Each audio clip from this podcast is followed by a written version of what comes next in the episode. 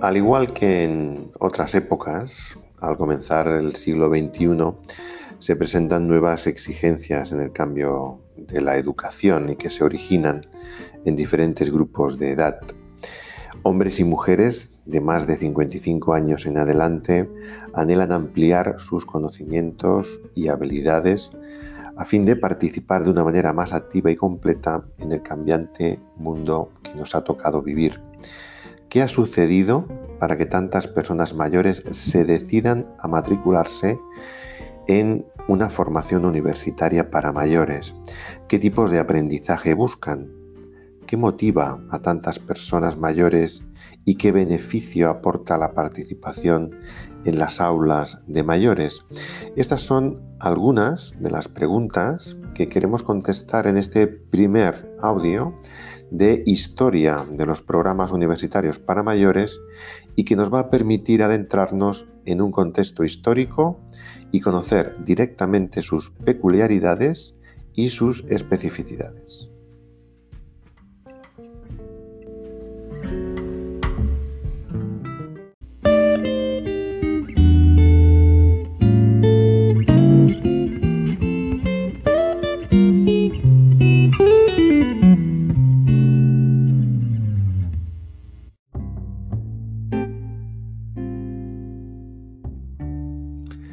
Es prácticamente una referencia en todos los estudios y análisis que quieran situar el movimiento educativo con mayores. Existe un primer momento que influye en el desarrollo de los estudios para personas mayores en Europa y es sin duda el nacimiento de la primera universidad para personas mayores en Francia. Este evento, cabe destacar, es la semilla influye decisivamente a lo largo del tiempo en numerosas experiencias educativas con personas mayores. ¿Cómo nace dicha experiencia? ¿Cuál es la motivación inicial de esta primera universidad? ¿Qué institución se encarga de impulsarla? El nacimiento y desarrollo de la primera universidad para personas mayores se realiza en la Universidad de Ciencias Sociales de Toulouse el 23 de febrero de 1973. Bajo esta universidad, el Consejo de la Unidad y de Educación y de Investigación de Estudios Internacionales y Desarrollo crea lo que en aquel entonces se va a denominar la Universidad de la Tercera Edad y bajo la dirección del profesor en Derecho Internacional, el profesor Pierre Velas. El profesor Pierre Velas, en sus diferentes estudios, eh, nos enumera que todo comenzó de forma muy fortuita. Él estaba estudiando en realidad ciertos problemas de la reconversión de los centros residenciales para personas mayores cuando se da cuenta de la gran cantidad de demandas de entrada de personas mayores durante el verano en las residencias geriátricas. Esta situación le deja completamente preocupado por la situación que viven ciertas personas mayores autónomas durante el verano, que son ingresadas en estos centros residenciales, pero que a su vez, una vez finalizada el periodo de vacaciones, por las familias eh, son olvidadas por sus familiares, quedándose muchas de ellas ingresadas en el centro residencial. Eh, movido por un impulso de curiosidad y preocupación, decide estudiar y analizar esta demanda gracias también a un colaborador y estudia el nivel de entrada de estas personas mayores en los centros residenciales durante el verano y su situación una vez finalizada el periodo de, de vacaciones. El profesor Pierre Velas en sus estudios es bastante duro porque se permite comparar gráficos de entrada y salida de dichas personas mayores en los centros residenciales para mayores con gráficos y estadísticas del abandono de animales de compañía en el mismo periodo estival. La conclusión de sus estudios le llega a determinar que las personas mayores están mal consideradas en la sociedad, son consideradas muchas de ellas de forma improductiva y inútiles hacia la sociedad y esta situación es la que va a marcar el impulso, la motivación por crear la primera universidad para personas mayores. Hay que cambiar Pierre Velas decía, hay que cambiar la condición de la vejez en la sociedad para cambiar la sociedad. Esta primera misión es necesaria, es la que va a marcar los primeros objetivos de, trabajo en la Universidad de Mayores, con evidentemente marcado eh, con rasgos de, de, poder acceder las personas mayores a ese tipo de estudios y él se marca tres grandes objetivos. El primer objetivo es que las personas mayores puedan participar en la universidad de tercera edad a partir de conocimiento como es el patrimonio cultural, que se pueda estudiar también el problema del envejecimiento como se estaba desarrollando en la sociedad en aquel entonces y poder proporcionar también así investigaciones a profesionales que se quieren formar y que quieren conocer el día de mañana el colectivo de personas mayores para poder eh, practicar, poder realizar una mejor intervención con dichas personas mayores. Este es el marco de trabajo, este es el inicio, este es el primer momento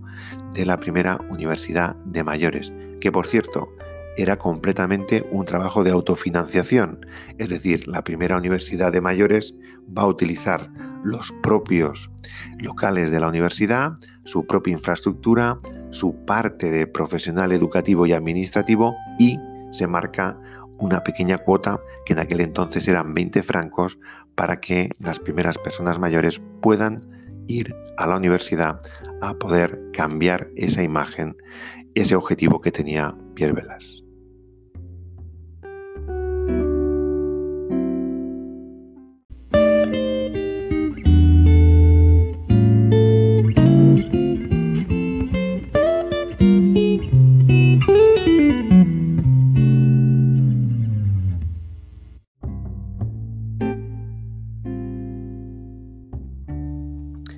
El nacimiento y desarrollo a nivel español aún tardará algunos años. Después de conocer nuestra primera experiencia europea y concretamente gracias a la situación democrática que va a vivir eh, nuestro país, va a permitir a finales de los años 70 la apertura de nuevas acciones y pensamientos y aquí se van a introducir la realidad de las aulas para personas mayores. El inicio se realiza siempre bajo la Dirección General de Desarrollo Comunitario, el 12 de septiembre de 1978 y a propuesta de la Subdirección General de la Familia. Se van a firmar diferentes convenios que van a permitir con diferentes entidades culturales, todas ellas privadas, fomentar el estudio de las aulas de la tercera edad. El éxito es importante porque las primeras experiencias educativas se van a consolidar, sobre todo en Europa, se van a consolidar en esos años, en el año 73, 74, 75, a partir de la experiencia de Toulouse, pero la primera jornada que se va a celebrar como éxito de las aulas de la tercera edad en nuestro país va a ser en Santiago de Compostela en octubre del año 78 y el éxito es tan grande que un año más tarde en Murcia, en septiembre del año 79, se van a celebrar las segundas jornadas nacionales de aulas de la tercera edad. Estos primeros centros que van a aglutinar estas experiencias de aulas de la tercera edad en nuestro país son en realidad centros que se van a presentar como servicios culturales para las personas mayores y que muchas entidades culturales venían de los jesuitas, los antiguos jesuitas que tenían locales como centros de formación para ellos y que se van a aprovechar a partir de las diferentes subvenciones del ministerio para comenzar las primeras experiencias de formación de aulas de la tercera edad en España. Es decir, nosotros el movimiento de aulas no se inicia directamente en la universidad, sino que se utiliza a partir, se configura a partir de servicios culturales, entidades culturales que venían de los jesuitas. De esta manera, el éxito también es importante, es muy grande y en el año 80 el 21 de junio, en el Boletín Oficial del Estado, se publica que el Ministerio de Cultura va a regular todo este movimiento de aulas de tercera edad como una red de centros coordinados por el Ministerio, evidentemente patrocinadas por diferentes entidades, que van a permitir en el ámbito nacional poder regular toda esta nueva experiencia de aulas de la tercera edad. Mayoritariamente las actividades que se van a desarrollar en estas aulas se estructuran siempre en torno a diferentes áreas. Hoy en día todavía conocemos muchas de esas áreas, pero para que podamos recobrar un poquito de memoria, las cinco grandes áreas de trabajo de las aulas de la tercera edad en aquel entonces eran en un primer momento un área de medicina, un área de medicina muy preventiva, muy de higiene mental, de dietética, que se hablaba también de gerontología, es decir, estamos hablando de un área de ciencias de la salud. También se trabajaba mucho el tema de las ciencias humanas, era una segunda área. Se trabajaba el pensamiento, la literatura, el arte, la música, es decir, es un área mucho más de ciencias sociales, de humanidades. También se trabajaba una tercera área, un área mucho más tecnológica, mucho más científica. Y para finalizar también se querían tocar dos áreas más, que era el tema de cultura física y el tema del área del tiempo libre o ocio, que es donde se incluían muchos de los viajes culturales que de las personas mayores en ese grupo de actividades que se organizaba las aulas de tercera, de tercera edad. ¿Qué es lo que se pretendía? Cinco grandes objetivos, igualmente en aquellas áreas, en aquellas aulas. Conservar en un primer momento el estado físico e intelectual de las personas mayores. Como segundo objetivo, integrar esas personas en las comunidades, fomentando la comunicación, fomentando las relaciones sociales. Motivar, como tercer objetivo, la ocupación de ese tiempo libre con actividades recreativas y artísticas. Profundizar, como cuarto objetivo, en temas culturales de acuerdo a los intereses particulares de cada una de las personas mayores y por último, como quinto objetivo, lo que se quería también trabajar, conseguir era vitalizar la investigación científica sobre aspectos importantes en el envejecimiento.